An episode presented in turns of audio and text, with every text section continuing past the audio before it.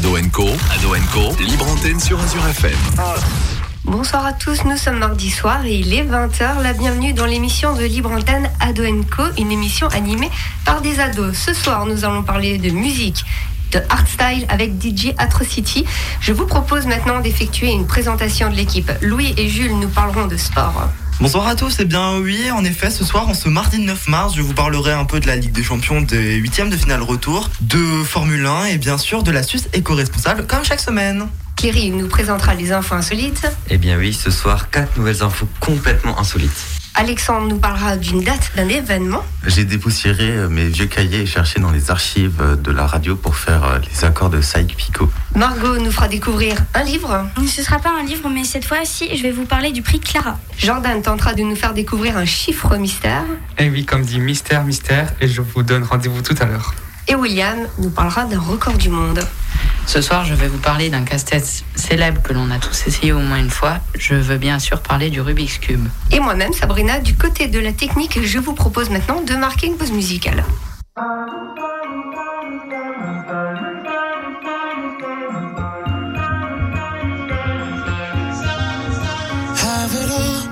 Our memories off the wall. All the special things I bought, they mean nothing to me anymore. But to you, they were everything we were. They meant more than every word. Now I know just what you love me for. Mm. Take all the money you want from me. Hope you become what you want to be. Show me how little you care, how little you care, how little you care. You dream of glitter and gold my heart's already been sold. Show you how little I care, how little I care, how little I care.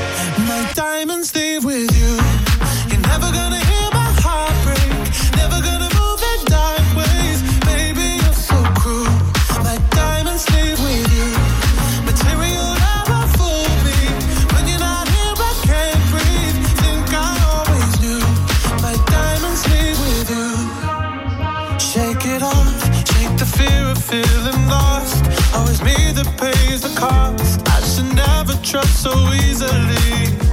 You lied to me, lied to me, then left with my heart round your chest.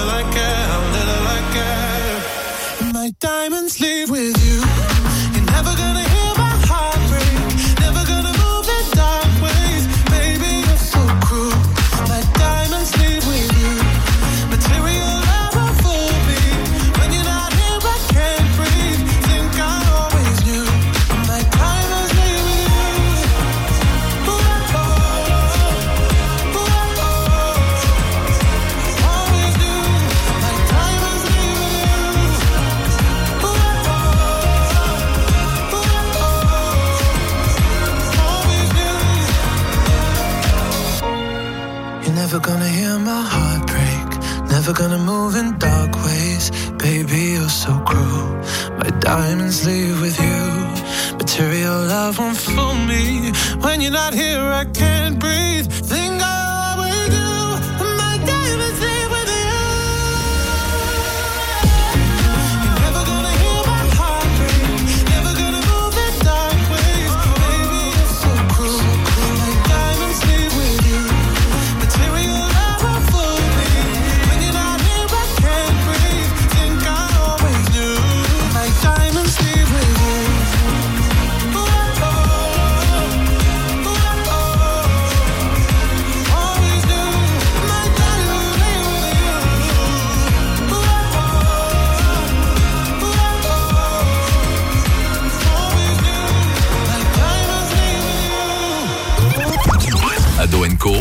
Libre antenne sur Azure FM.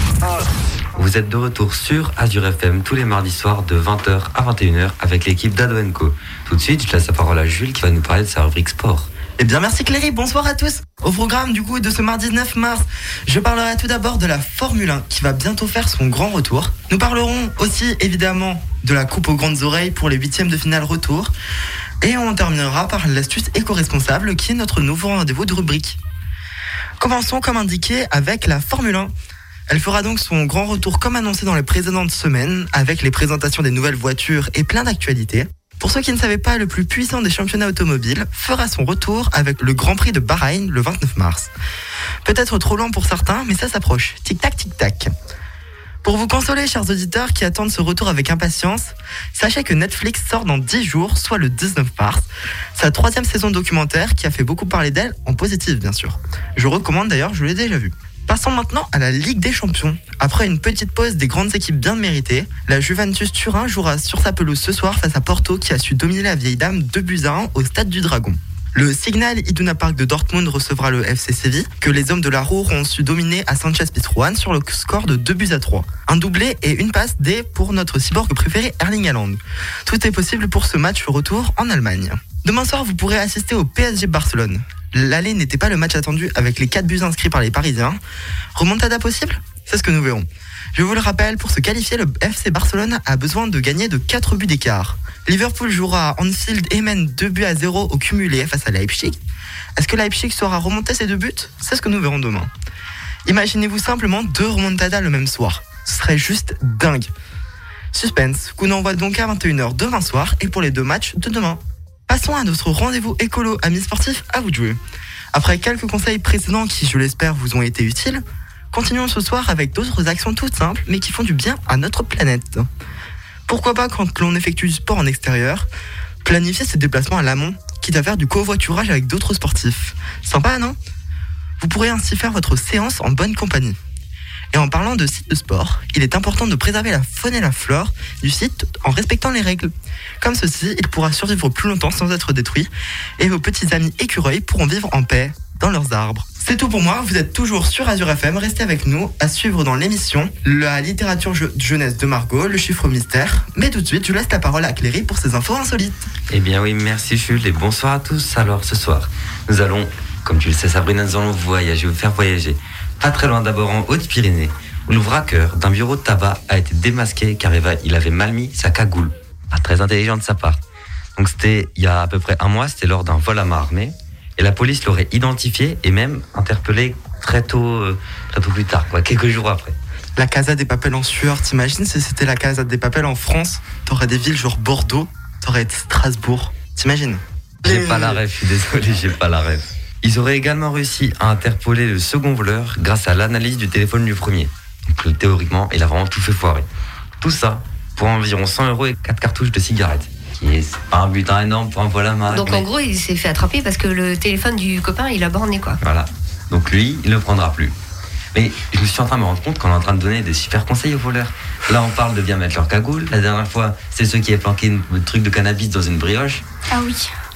Franchement, là, euh, Et pour euh, Kim Kardashian, c'est euh, ne pas tomber à vélo. voilà, c'est exactement. Et la semaine prochaine, vous pourrez découvrir la nouvelle rubrique de Cléry, le voleur pour les nuls.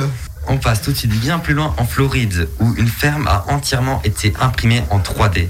Elle vient d'être réalisée comme un projet par deux entreprises. Donc une entreprise américaine s'est associée à une entreprise danoise, donc qui était spécialisée pour ce genre de gros d'impri- d'impression 3D. Et donc ça a donné un bâtiment en béton de 71 mètres carrés, ce qui est plutôt pas mal pour une, une impression 3D. Donc ils ont utilisé pour cela une machine de 2,5 mètres de long, 15 mètres de large et 10 mètres de hauteur. Donc c'est pas l'imprimante 3D que tu achètes sur Amazon à 150 euros. Ça a donné du coup plusieurs couches de béton superposées. Le bâtiment est totalement aux normes et validé par un ingénieur. Si il y a des centaines d'années on avait dit aux gens qui faisaient la guerre, etc. Vous verrez bientôt on imprimera des maisons en 3D. hmm, je suis pas sûr qu'ils auraient compris tout de suite. T'imagines le truc quand tu vois les temps d'impression des imprimantes que t'achètes sur internet à 150 euros, t'imagines la maison, combien de temps tu fais pour l'impri- pour l'imprimer? Ça doit se compter en années. Franchement tu l'as fait en Lego c'est plus rapide quoi. Ouais, franchement. ouais. Isolation 1 euro, tranquille. Est-ce qu'elle résiste à la pluie Elle résiste à tout. Elle est entièrement comme une vraie maison. Est-ce qu'elle résiste à Erling Haaland? Pas sûr. Sabrina, une pause musicale? Allez, c'est parti. C'est parti.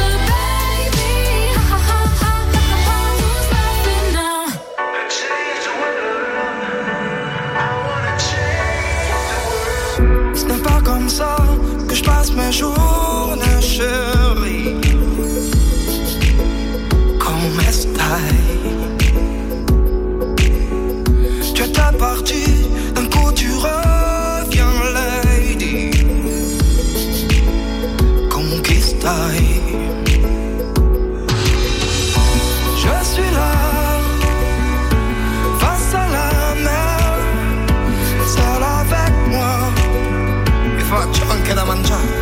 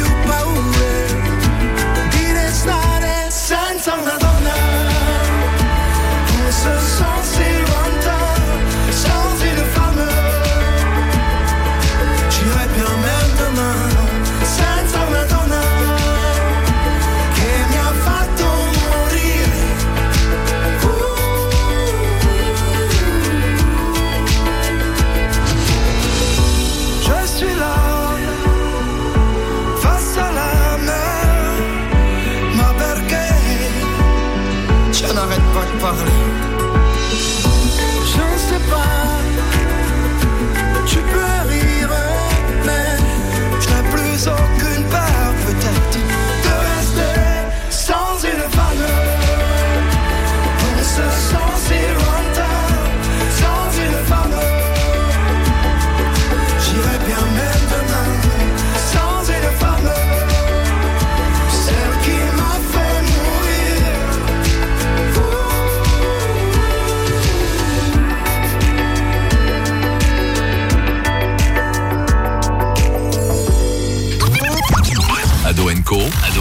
libre antenne sur Azure FM. Et vous êtes de retour sur Azure FM avec l'équipe d'Ado Co de 20h à 21h. Tout de suite, je laisse la parole à Alexandre qui va nous présenter sa rubrique Un jour, un événement. Alors Alexandre, aujourd'hui nous sommes le 9 mars. De quoi vas-tu nous parler aujourd'hui? De l'Empire ottoman. Il a été fondé à la fin du XIIIe siècle au nord-ouest de l'Anatolie. Il s'étend sur trois continents, à savoir l'Asie, l'Afrique et l'Europe, un peu comme l'Empire romain. C'était l'une des grandes puissances du monde connues de l'époque, c'est-à-dire du pourtour de la Méditerranée, car parler d'Amérique à cette époque relève de l'anachronisme. L'Empire connaît une période florissante durant le règne de Soliman le Magnifique au XVIe siècle. Et donc Eh bien, comme toutes les puissances, l'Empire ottoman finit par s'effondrer. Elle ne participe pas aux grandes découvertes du XVIe siècle. D'ailleurs, c'est grâce à l'Empire que l'on a découvert l'Amérique, car stoppé dans son élan de conquête vers l'Europe, il se tourne vers l'Orient, l'Inde notamment, et verrouille les accès maritimes vers celui-ci. C'est donc pour trouver une nouvelle route pour les Indes que Christophe Colomb est parti et a découvert sans le faire exprès l'Amérique. D'ailleurs, il était persuadé qu'il était arrivé en Inde, d'où le nom des habitants amé- d'Amérique appelés Indiens. Donc l'Empire est totalement en déclin. Exactement. Il rate aussi un autre virage, celui de la modernité. Le 19e siècle est marqué par les progrès techniques en Europe, avec par exemple la révolution industrielle. L'Empire préfère garder la tradition. Cela va lui être fatal. Mais que va-t-il se passer? De plus en plus de territoires vont demander leur indépendance. Les Grecs l'obtiennent en 1830 et sont les premiers à l'obtenir. Pour essayer de contenir cette situation, des réformes sont créées, mais elles ne marchent pas. Les autres pays profitent aussi de la fragilisation de l'Empire qui se fait dépecer petit à petit. Durant la Première Guerre mondiale, l'Empire choisit de s'allier avec la Triple Alliance car la Russie convoite une partie de son territoire. Pour rappel, durant la Première Guerre mondiale, il y avait deux camps. La Triple Alliance qui regroupe l'Allemagne, l'Empire d'Autriche-Hongrie et l'Empire ottoman, et la Triple Entente constituée de la France, de la Russie et du Royaume-Uni. Si vous voulez plus d'informations sur cette période, je vous invite à retrouver en podcast sur le site d'Azur FM l'émission du 5 novembre 2019 où j'en parle plus en détail. Mais quel est donc le rapport avec la date du jour? C'est durant cette période-là que des accords entre la France et l'Angleterre, appelés les accords de Sykes-Picot, qui arrangent le partage de l'Empire ottoman. Ainsi, les Britanniques visent les Arabes pour faciliter le passage entre l'Égypte et l'Inde. L'Empire ottoman se retrouve donc réduit à l'Anatolie. Cela aboutit en partie car la Triple Alliance a perdu et le traité de Sèvres va décider des nouvelles frontières. La Turquie est née. La France et l'Angleterre ont ainsi obtenu en tutelle le territoire au sud de la Turquie. Je ne vois toujours pas le rapport avec la date du 9 mars. Pour répondre à ta question qui me suit tout le long de ma rubrique, les accords de Sykes-Picot ont été négociés entre novembre 1915 et mars 1916 et ont été signés le 16 mai 1916. Donc on est en pleine période d'anniversaire des négociations. Eh bien merci Alexandre. Eh bien DJ Atrocity est notre invité sur Ado Co et tout de suite il me semble que l'équipe a quelques questions à lui poser. Je vous laisse la parole. Bah, donc tout d'abord, nous allons commencer par euh, votre présentation. Alors bonsoir, je m'appelle DJ Atrocity. Pourquoi DJ Atrocity? Parce que je suis un fan euh, de, de la trilogie Resident Evil. Et au fait, euh, DJ Atrocity, c'est venu d'un coup, tenu d'un coup. Pourquoi as-tu choisi le hardstyle pour t'exprimer? Alors le hardstyle, je l'ai découvert en 2008. J'étais un grand fan d'électro, de trance, et je voulais un style qui était beaucoup plus puissant, avec des, gros kicks, et du coup j'ai choisi le hardstyle pour, pour pouvoir m'exprimer. On peut s'écouter un petit bout? Oui, on peut écouter un petit bout, oui.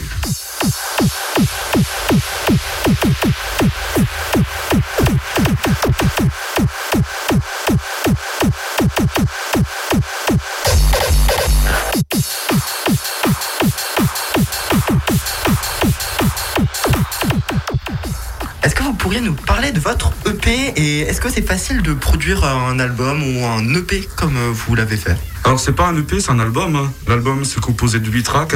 Euh, est-ce que c'est facile ou pas? Non, c'est pas facile. Ça demande beaucoup de temps, beaucoup d'inspiration. Il y a des moments de pause, il y a des moments de doute. Euh, ce qui, s'est passé l'année dernière, c'est vrai que ça m'a pris. Euh, ben, c'était plus facile de produire vu que j'étais à la maison. C'était justement une des questions. Comment ça se passe quand il y a une crise sanitaire comme un, enfin un épisode qu'on n'a pas l'habitude et comment on réagit et comment s'est passée l'année 2020 alors l'année 2020, elle était très très très compliquée, avec énormément de dates annulées, que ce soit en France euh, ou à l'étranger. Le, seul moyen de se produire, c'est euh, de nos jours avec les réseaux sociaux, donc euh, Twitch, Twitter, Facebook Live, Instagram Live. Mais Facebook coupe Facebook coupe, mais avant, avant on pouvait encore un petit peu s'exprimer. C'est assez embêtant d'ailleurs que Facebook le coupe. Mais bon, c'est les droits d'auteur, même sur le hardstyle, on nous coupe sur, sur ça. On sait que vous êtes fan du coup de la saga Resident Evil, mais qui sont vos modèles ou vos sources d'inspiration? Est-ce que c'est aussi par exemple les jeux vidéo comme vous l'avez dit ou d'autres artistes. Alors euh, au niveau de l'inspiration des, tracks, euh, c'est en écoutant bêtement une track euh, de Bifront qui s'appelle Le Virus. justement, c'est un extrait du film Resident Evil. Alors, je pourrais plus vous dire lequel, mais bon, c'est pas c'est pas très grave. donc, il y a Bifront, il y a Crypsis, euh, y a Radical. Euh, je m'inspire vraiment de toutes les grosses têtes euh, néerlandaises hein, pour ça. Et d'où te vient ta passion? Depuis quand tu, tu mixes comme ça? C'est David Guetta qui m'a qui m'a inspiré avec je crois que c'était en 2004 ou 2005 avec quand il a sorti Stay et Monet du coup ça m'a donné envie de, mixer j'ai commencé à mixer donc un peu comme tout le monde avec un, un contrôleur hein. Et euh, de fil en aiguille, je me suis intéressé de plus en plus à, euh, la façon de mixer. Et je, me suis acheté du matériel euh, petit à petit. Eh bien, en parlant de David Guetta, je vous propose tout de suite de faire une pause musicale. On peut s'écouter un petit David Guetta du, du coup? Ouais, allez, c'est parti.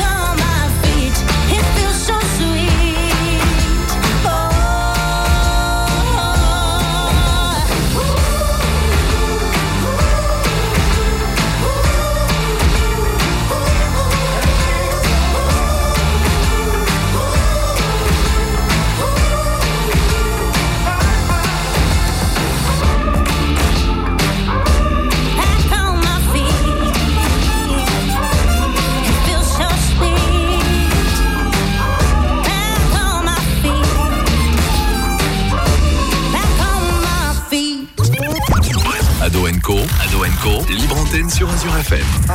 Eh bien, vous êtes de retour sur Azure FM avec toute l'équipe d'Ado Co au complet dans les studios. Nous sommes toujours avec DJ Atrocity. On aura quelques questions à lui poser juste après. Mais tout de suite, on s'écoute la littérature jeunesse avec Margot. Oui, donc euh, ce soir, je vais vous parler du prix Clara. C'est un concours de nouvelles pour les moins de 18 ans. Les gagnants, qui sont généralement au nombre de 6 ou 7, se voient publiés dans un livre de nouvelles. Ce concours a été fondé en 2006 par les éditions Héloïse d'Ormesson, fille de l'académicien Jean d'Ormesson, en mémoire à Clara Spitz. Cette jeune fille de 13 ans est morte des suites d'une malformation cardiaque. Les médecins ne comprennent pas comment ce type de malformation se développe et ne trouvent aucun signe annonciateur permettant de les prévenir. Et ainsi, les jeunes qui sont touchés vivent rarement plus de 20 ans. C'était alors normal pour ces éditeurs connaissant la jeune fille et sachant qu'elle adorait lire et écrire, de créer ce prix, le seul à la disposition des adolescents, et également de verser tous les bénéfices de vente à l'association pour la recherche en cardiologie du fœtus à l'adulte de l'hôpital Necker Enfants Malades. Depuis l'année de sa création, plusieurs milliers de nouvelles ont été envoyées pour le concours Clara, ce qui représente environ 500 nouvelles chaque année. Ces nouvelles ouvrent une fenêtre sur nos rêves et préoccupations, et tous les genres sont exploités par les participants, comme la science-fiction, l'amour ou encore le polar. Écrire a toujours été pour moi une manière d'interagir avec le monde. Grâce aux mots, je transmets mes sentiments, mes peurs, mais aussi mon univers. Nous explique un lauréat de la dernière édition. Voici un extrait de Direction Étoile, une nouvelle gagnante de l'édition 2019 qui m'avait bien plu. Ah, l'amour. Nous avons tous tellement besoin d'être aimés. En des circonstances ordinaires, ces mots m'auraient irrité, mais dans sa bouche, il sonnait vrai. A-t-il déjà été aimé? Quelle souffrance endurent ceux qui ne sont pas aimés, Rose Avant qu'ils n'en prennent conscience, leur cœur cesse de fonctionner, et très vite, nul ne ressent plus l'envie de s'approcher d'eux. Il me fait face et sourit. Quelle drôle de chose que le temps. Et il peut donner de la joie et la tenir à l'écart. Il peut apporter la vie et y mettre fin. Il peut créer le mal comme le bien. Ne laisse pas cela t'arriver, Rose. Ne te laisse pas consumer par le temps. trouve quelqu'un à aimer.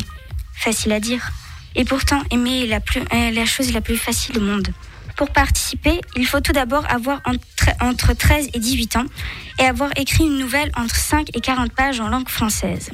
Il faut ensuite l'envoyer par courrier à Fleurus Édition à Prix Clara, 57 rue Gaston Tessier, 75 166 Paris CEDEX 19 ou par mail à prixclara@fleurusedition.com avant le 14 mai de cette année en précisant vos coordonnées, adresse postale et mail, numéro de téléphone ainsi qu'une déclaration sur l'honneur que vous avez bien écrit seul cette nouvelle.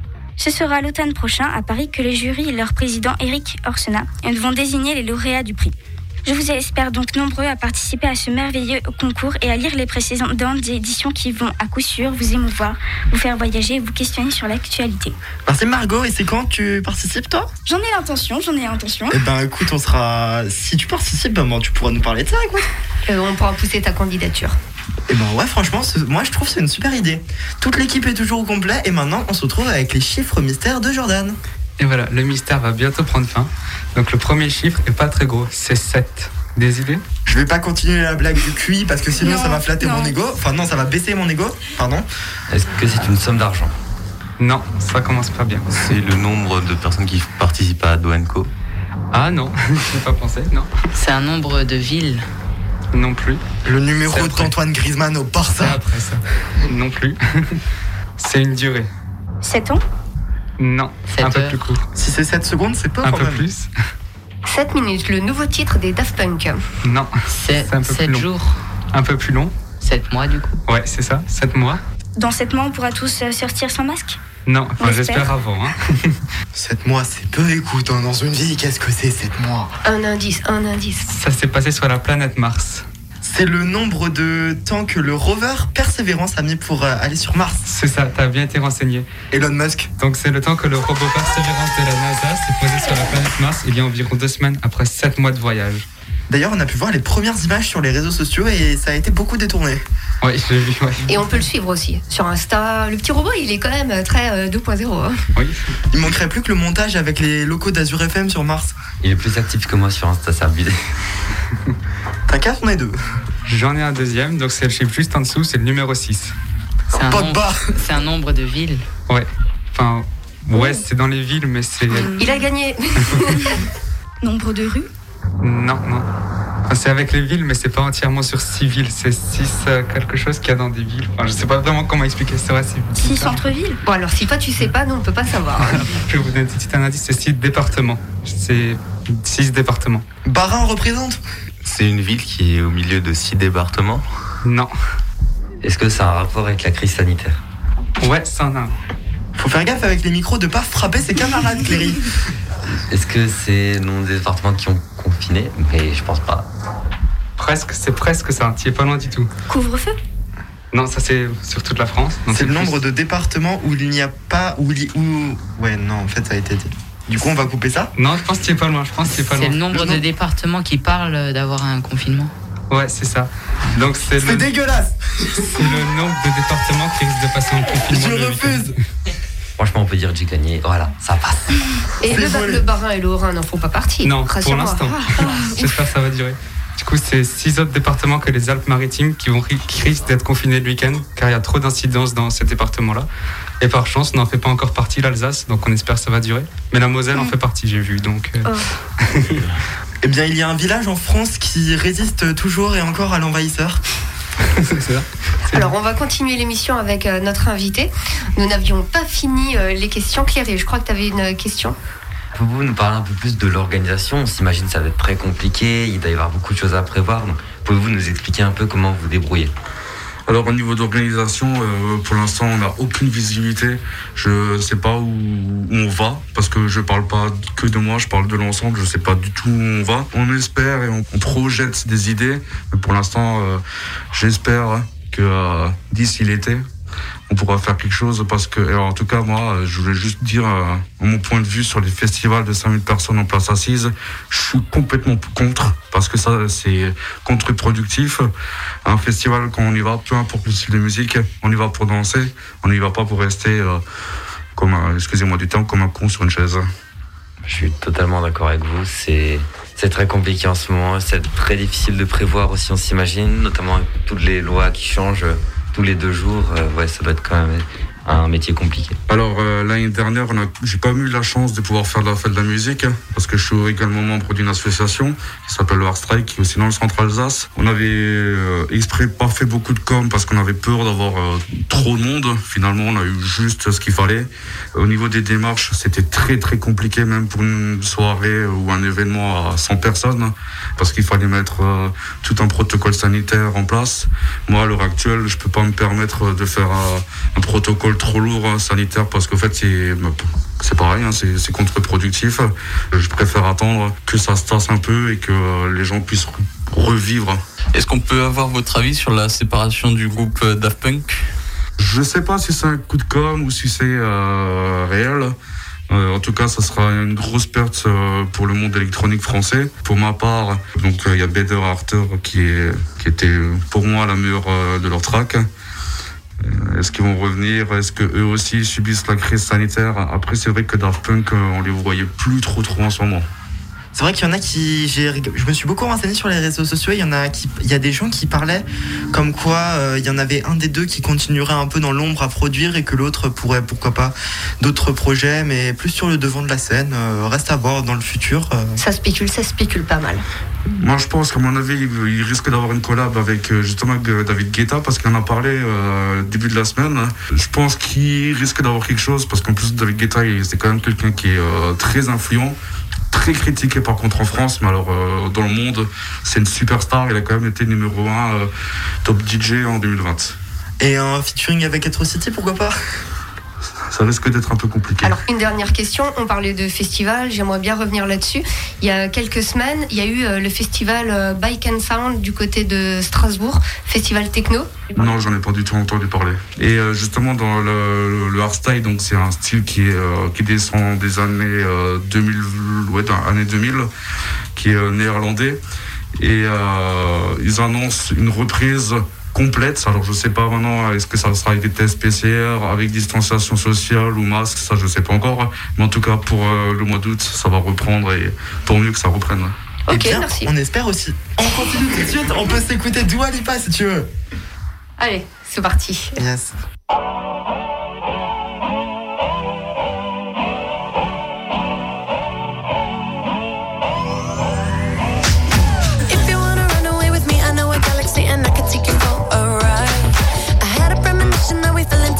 with the music,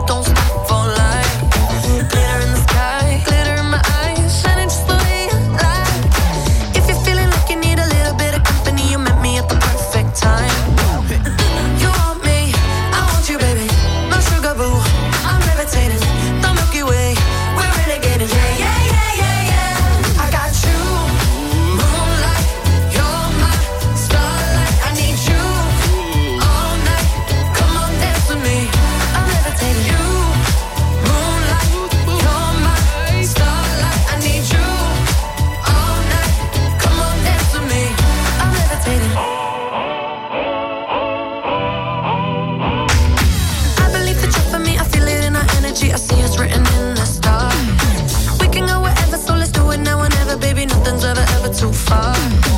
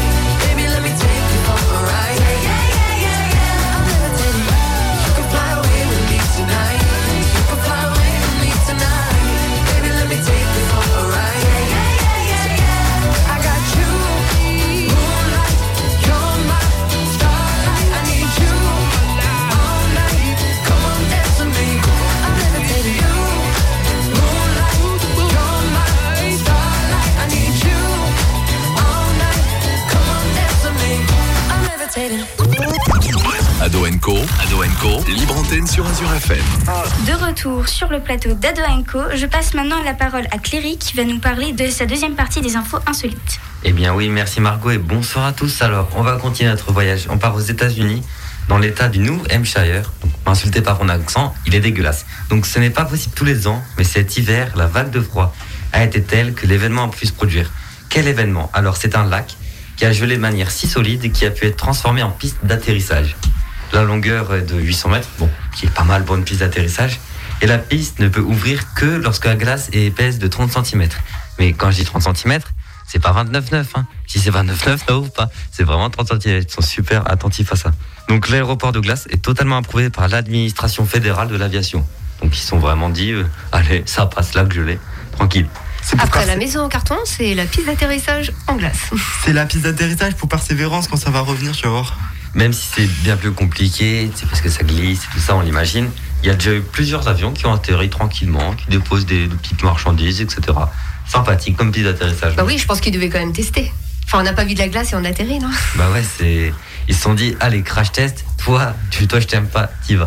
Il y a un truc que j'aimerais beaucoup voir quand ils atterrissent ces avions, c'est comment les passagers ils sortent de l'avion. Est-ce qu'il y a une piste? Est-ce qu'ils doivent marcher sur la glace? Est-ce qu'ils se, est-ce qu'ils se cassent la gueule? Il y a le loueur de patin à Mystère, glace. mystère. Maintenant, j'ai trop envie d'essayer, tu, tu m'embêtes là. On va chercher sur Google. Homme, lac gelé, 2020. Allez, tout de suite. On repart en Floride. Décidément, il se passe beaucoup de trucs en Floride. Donc, où deux femmes de 34 et 44 ans ont tenté de se déguiser en grand-mère afin de bénéficier du vaccin contre le Covid-19. Habillées avec un bonnet, des gants et des lunettes, elles sont rendues dans un centre de vaccination afin de profiter de la campagne donc, de vaccination euh, contre le Covid, qui est pour le moment réservée aux plus de 65 ans dans l'État. Apparemment, ça avait déjà marché, parce qu'elles ont été en mesure de présenter les papiers, comme quoi elles avaient déjà reçu la première dose. Elles n'ont pas pu recevoir leur deuxième dose, parce que bon, hein, normalement, faut arrêter les conneries. Et elles n'auront aucune sanction, parce que je pense qu'il n'y avait pas vraiment un texte de loi qui disait vous n'avez pas le droit de vous déguiser pour aller prendre un vaccin qui n'est pas pour vous. Je me suis déjà posé la question. Génie sur 20. Rien à dire. Et bah tout de suite, on passe la parole à William qui va nous parler de ce record du monde. Alors, comme je l'ai dit avant, je vais vous parler de- des records de différents Rubik's Cube. Et je suis déjà désolé de vous décevoir, mais aucun Français n'apparaît dans ces records. Je commence tout de suite avec un petit record qui consiste à résoudre le Rubik's Cube 2 x 2. À votre avis, en combien de temps un si petit Rubik's Cube a été résolu Une seconde. Trois secondes Non, c'est beaucoup moins. Il a été résolu par un Polonais en moins d'une seconde, en 0,49 secondes exactement. Quant au Rubik's Cube 7 x 7, il a été résolu en 1 minute et 40 secondes par un Américain nommé Max Park. Sébastien Auroux est allemand et détient le record du plus de Rubik's Cube résolus en un an, car il en a résolu 2033. J'ai fait le calcul et ça fait une moyenne de 5,5 par jour. Je vais terminer ma rubrique avec le record du plus grand Rubik's Cube fonctionnel. C'est un Rubik's Cube 33 x 33 x 33 qui a été créé par Grégoire Fénig. Les 6153 pièces qui le composent ont été imprimées en 3D et lui ont coûté plus de 15 000 euros, mais il a été aidé par certaines entreprises. Il lui a fallu 205 heures de travail pour fabriquer cet énorme casse-tête, dont 40 heures rien que pour trier les pièces qui arrivaient par la poste. Ces pièces étaient imprimées dans une usine pour une qualité optimale. C'est donc un grand fan de Rubik's Cube, mais il a quand même confié qu'il n'oserait pas défaire celui qu'il venait de fabriquer, ce qu'on peut comprendre. C'est quand même dur de voir qu'il y a des gens qui font des records de ouf et que à côté de ça, tu peux acheter des robots dans le commerce qui te font tes Rubik's Cube euh, pour toi. T'as juste à poser ton Rubik's Cube dessus. Les bras articulés, intelligents te font ton Rubik's Cube et comme ça, tu peux te la péter auprès de tes potes. Je l'ai pas acheté, rassurez-vous. Tout de suite, je vous propose de faire une petite pause musique juste avant le mot de la fin.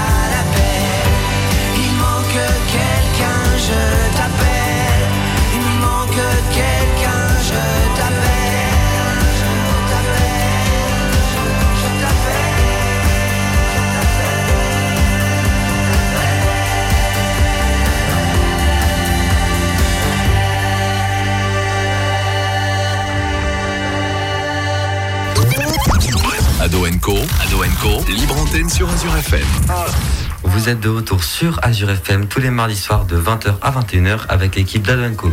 Je vais laisser la parole à Louis qui va nous parler de l'économie dans le foot. Eh oui, tout à fait Cléry, merci. Je vais donc vous parler aujourd'hui des deux principales franchises de clubs de foot dans le monde, à savoir Red Bull et le City Football Group.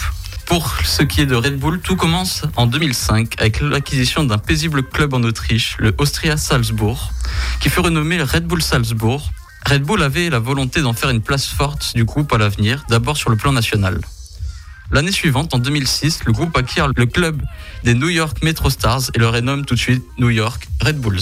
En 2009, le groupe achète le club de Leipzig, non sans une certaine polémique, car la ville qui l'accueille est encore marquée par le passé communiste de la RDA, et Red Bull le renomme Rasenball Sport Leipzig pour contrer l'interdiction des clubs de porter le nom d'une marque en Allemagne. Enfin, en 2011, Red Bull acquiert son dernier club professionnel en date, le FC Liefering, un club de deuxième division autrichienne, dans le but d'en faire la réserve non officielle de son club phare de Salzbourg. Tu peux répéter le nom de la ville, Louis, s'il te plaît? Le FC Liefering. Tu t'es entraîné? Effectivement. Bravo. Entre-temps, en 2007, le groupe a créé une académie de football et de détection au Brésil, appelée sobrement Red Bull. Red Bull Brasil, bien mise en avant notamment dans des publicités par la star du football Neymar Junior. Vous l'aurez compris, la stratégie d'acquisition de Red Bull est originale, car contrairement à d'autres, elle ne semble pas basée prioritairement sur des lieux forts ou attendus, et donne la part belle à des structures alors modestes, où tout reste à construire et à faire sans trop dépenser. En gros, chez Red Bull, vous l'aurez compris, il faut partir de rien. Ce qui nous emmène au second point. Ouais, bon, après, quand tu parles de lieux forts, c'est vrai que les Brésiliens, ils savent pas trop jouer au foot, c'est connu. Surtout quand ça se trouve en plein milieu de la ville de Recife où aucun club de foot professionnel brésilien ne se trouve. Ouais, bon, écoute, euh, faut savoir trouver une place, ça, c'est cher le loyer. J'arrive à mon second point au niveau du groupe Red Bull. Dans l'ensemble, tous les clubs détenus par la célèbre marque Toro réunissent des critères communs. Les joueurs recrutés sont peu chers et souvent très jeunes, ce qui permet aux clubs de faire des ventes et des profits qui sont énormes. Les clubs n'ont pas peur de faire jouer leurs jeunes.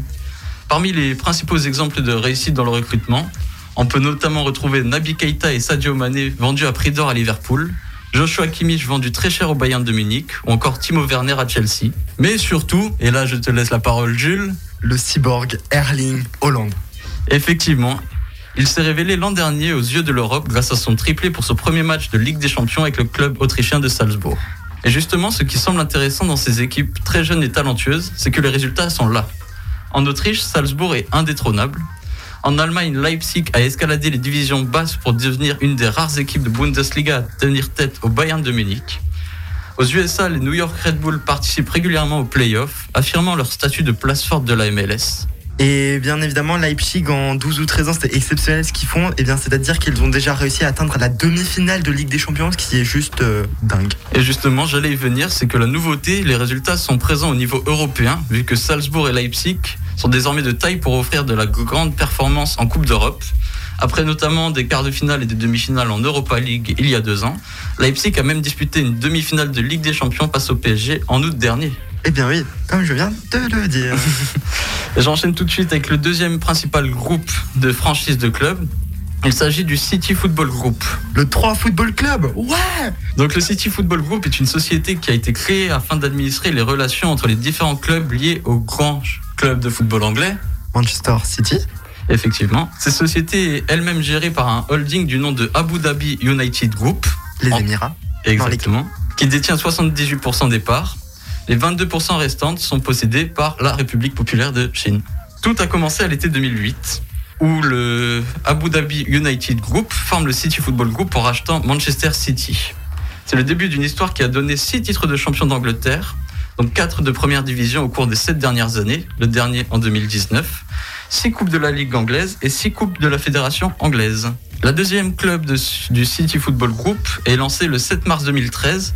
Il s'agit du New York City Football Club, un club qui a été créé entièrement par le groupe et qui a été officialisé le 21 mai 2013 en tant que 20e équipe du championnat nord-américain. Le 2 juin de cette même année, l'attaquant espagnol vedette David Villa est devenu le tout premier joueur et capitaine du New York City Football Club, suivi de près par l'ancienne légende de Chelsea et naturellement de Manchester City, Frank Lampard. Et Jules, as-tu une idée du troisième joueur marquant du New York Euh. je- non. Si je te dis qu'il est italien et champion du monde 2006 Ils nous l'ont volé la Coupe du Monde Je parle bien sûr d'Andrea Pirlo. qui est devenu donc le troisième joueur majeur de l'histoire du club en 2018. Ces trois dernières années, le club fait face à une grande concurrence, notamment celle du Red Bull New York. Et les deux équipes se retrouvent souvent en tête de la conférence Est pendant les playoffs. Maintenant, on va continuer à voyager après l'Europe et l'Amérique. Nous allons maintenant. Voyage, voyage. Nous allons maintenant du côté de l'Océanie, où le 23 janvier 2014, le City Football Group a acquis officiellement le club australien des Melbourne Hearts pour 12 millions de dollars. Il a donc été renommé le Melbourne City FC. Ce club joue ses matchs à domicile dans le stade Parc de Melbourne d'une capacité de 30 000 places entièrement financé par le City Football Group. Depuis, l'ensemble des activités du club a plus que doublé, avec une grande académie de jeunes qui est passée d'une équipe à 13 équipes. L'équipe professionnelle est devenue également le club le plus performant de l'histoire du football australien en seulement 7 ans, avec 4 titres de champion et 2 coupes remportées. Et maintenant, on quitte l'Océanie et on remonte un peu plus au nord, on trouve... La France Non, on trouve le Japon. Nord-est, hein. Nord-ouest, nord-ouest, nord-ouest C'est pile au nord de l'Australie. En 2014, le groupe des Yokohama Marinos est né d'un accord entre le City Football Group et Nissan Motors, ce qui marque le premier investissement étranger significatif dans un club asiatique. Le club a donc été fondé en 2018 sous le nom de Nissan Motors FC avant de devenir le Yokohama Marinos du nom de la ville où se trouve le club. En décembre 2019, le club a été couronné avec un titre de champion de France de la J-League, le championnat japonais, terminant avec 6 points d'avance sur l'ancien champion qui avait remporté 10 championnats d'affilée, le FC Tokyo. Et maintenant, on change encore de continent. Où ne sommes-nous pas allés? En Afrique. C'était l'autre qui manque. Allez, yes Salut, nous, nous, nous allons donc en Amérique du Sud et plus précisément en Uruguay, où le 5 avril 2017 a été fondé le Torquay City, club de Montevideo. Au cours de ses trois premières saisons sous l'égide du GFG, l'équipe a été promue à deux reprises en première division uruguayenne, la première fois de son histoire en 2017 et la seconde en 2019. Cet investissement permet notamment au groupe Citizen de s'appuyer sur la connectivité existante dans le pays et de contribuer à élargir les options actuellement limitées pour identifier et développer les talents locaux uruguayens et sud-américains. Ils ont notamment créé ce club pour concurrencer l'Académie brésilienne de Red Bull. Et enfin, on retourne en Europe où en septembre 2020 et Cocorico, c'est le club de Troyes qui a été racheté par le groupe d'origine arabique car 3 a été racheté le 5 septembre 2020 et sert maintenant de pouponnière au niveau français en deuxième division pour les jeunes de Manchester. Il y a une seule euh, coïncidence que j'ai remarqué entre tous ces, enfin, entre ces deux groupes, c'est qu'ils ont tous les deux un gros club dans, enfin, ils ont tous les deux un club dans les grosses divisions et tout le reste est dans des plus petites divisions. Et j'ai pu voir notamment avec Red Bull que par exemple euh, Erling Haaland, il a d'abord évolué à Salzbourg pour finir à Dortmund même si normalement comme Dominique Zoboslai qui est un milieu formé euh, Red Bull qui passe euh, donc d'abord dans les plus petites équipes dans les plus petits championnats pour ensuite monter dans les plus grosses équipes. Et là, tu me fais une passe décisive pour ma conclusion, car justement, je voulais vous parler de la pouponnière que créent tous ces petits clubs alentours autour des deux gros. Donc pour Red Bull, on est surtout basé sur l'académie brésilienne qui fournit des talents à Salzbourg, et de Salzbourg, il passe donc à Leipzig, comme tu viens de nous l'expliquer. Pour Manchester, c'est un peu l'inverse.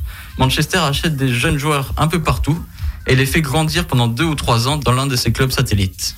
Eh ben, c'était une très belle chronique pour clôturer cette émission. On va passer au coucou, aux bisous, aux dédicaces. Cléry. Alors moi je fais une dédicace à toutes les personnes qui nous écoutent, à ma famille, mes amis, Sabrina qui nous accueille comme chaque, euh, comme chaque soir, et bien sûr notre invité je remercie d'être là et de nous avoir présenté un peu ses activités. Je remercie toute l'équipe de Ado Co, l'équipe d'Azir FM pour l'invitation. Moi, dans les remerciements, je remercie toute mon équipe qui était derrière moi euh, pour euh, produire cet album. Donc, il y a Brutality, Missy Weekend, euh, l'équipe Art Strike, le label Invaders Records, là où j'ai sorti mon album, et l'agence Harmony Agency, qui est une agence parisienne, là où je suis booké. William. Moi, je fais une dédicace à toute ma famille et à mes amis. et puis voilà, je remercie toute l'équipe d'être là. Jordan. Une dédicace pareille, ma famille, à mes amis, en vous souhaitant une bonne soirée. Margot. Euh, une dédicace à ma petite sœur, euh, que, euh, dont je sais qu'elle écoute euh, souvent. Et euh, voilà. Louis. Moi, je fais une dédicace aux jeunes de l'atelier radio de la semaine dernière. Ça nous a fait bien plaisir de les accueillir. Alexandre. Moi, je fais une dédicace à mes parents et à mon frère et je remercie Louis qui m'a aidé euh, pour euh, la rubrique durant ce mois de février. Jules. Eh bien moi je tenais à remercier tous les gens autour de cette table euh, déjà qui font partie de Ado Co, tous ceux qui sont venus, qui nous ont formés, je pense notamment à Anna par exemple. Euh, je remercie aussi encore toutes les équipes d'Azur FM qui nous accueillent et qui nous aident à faire de plus en plus euh, d'émissions et je trouve ça super. Merci à Louis qui va bientôt partir malheureusement. Merci à notre invité aussi qui était là. Et tout de suite il me semble que c'est Brian qu'on nous fait la soirée. Ouais, jusqu'à minuit, Brian va vous ambiancer. Et je vous souhaite une très bonne soirée sur Azure FM, une émission bien entendu que vous pourrez retrouver en podcast sur notre site azure-fm.com.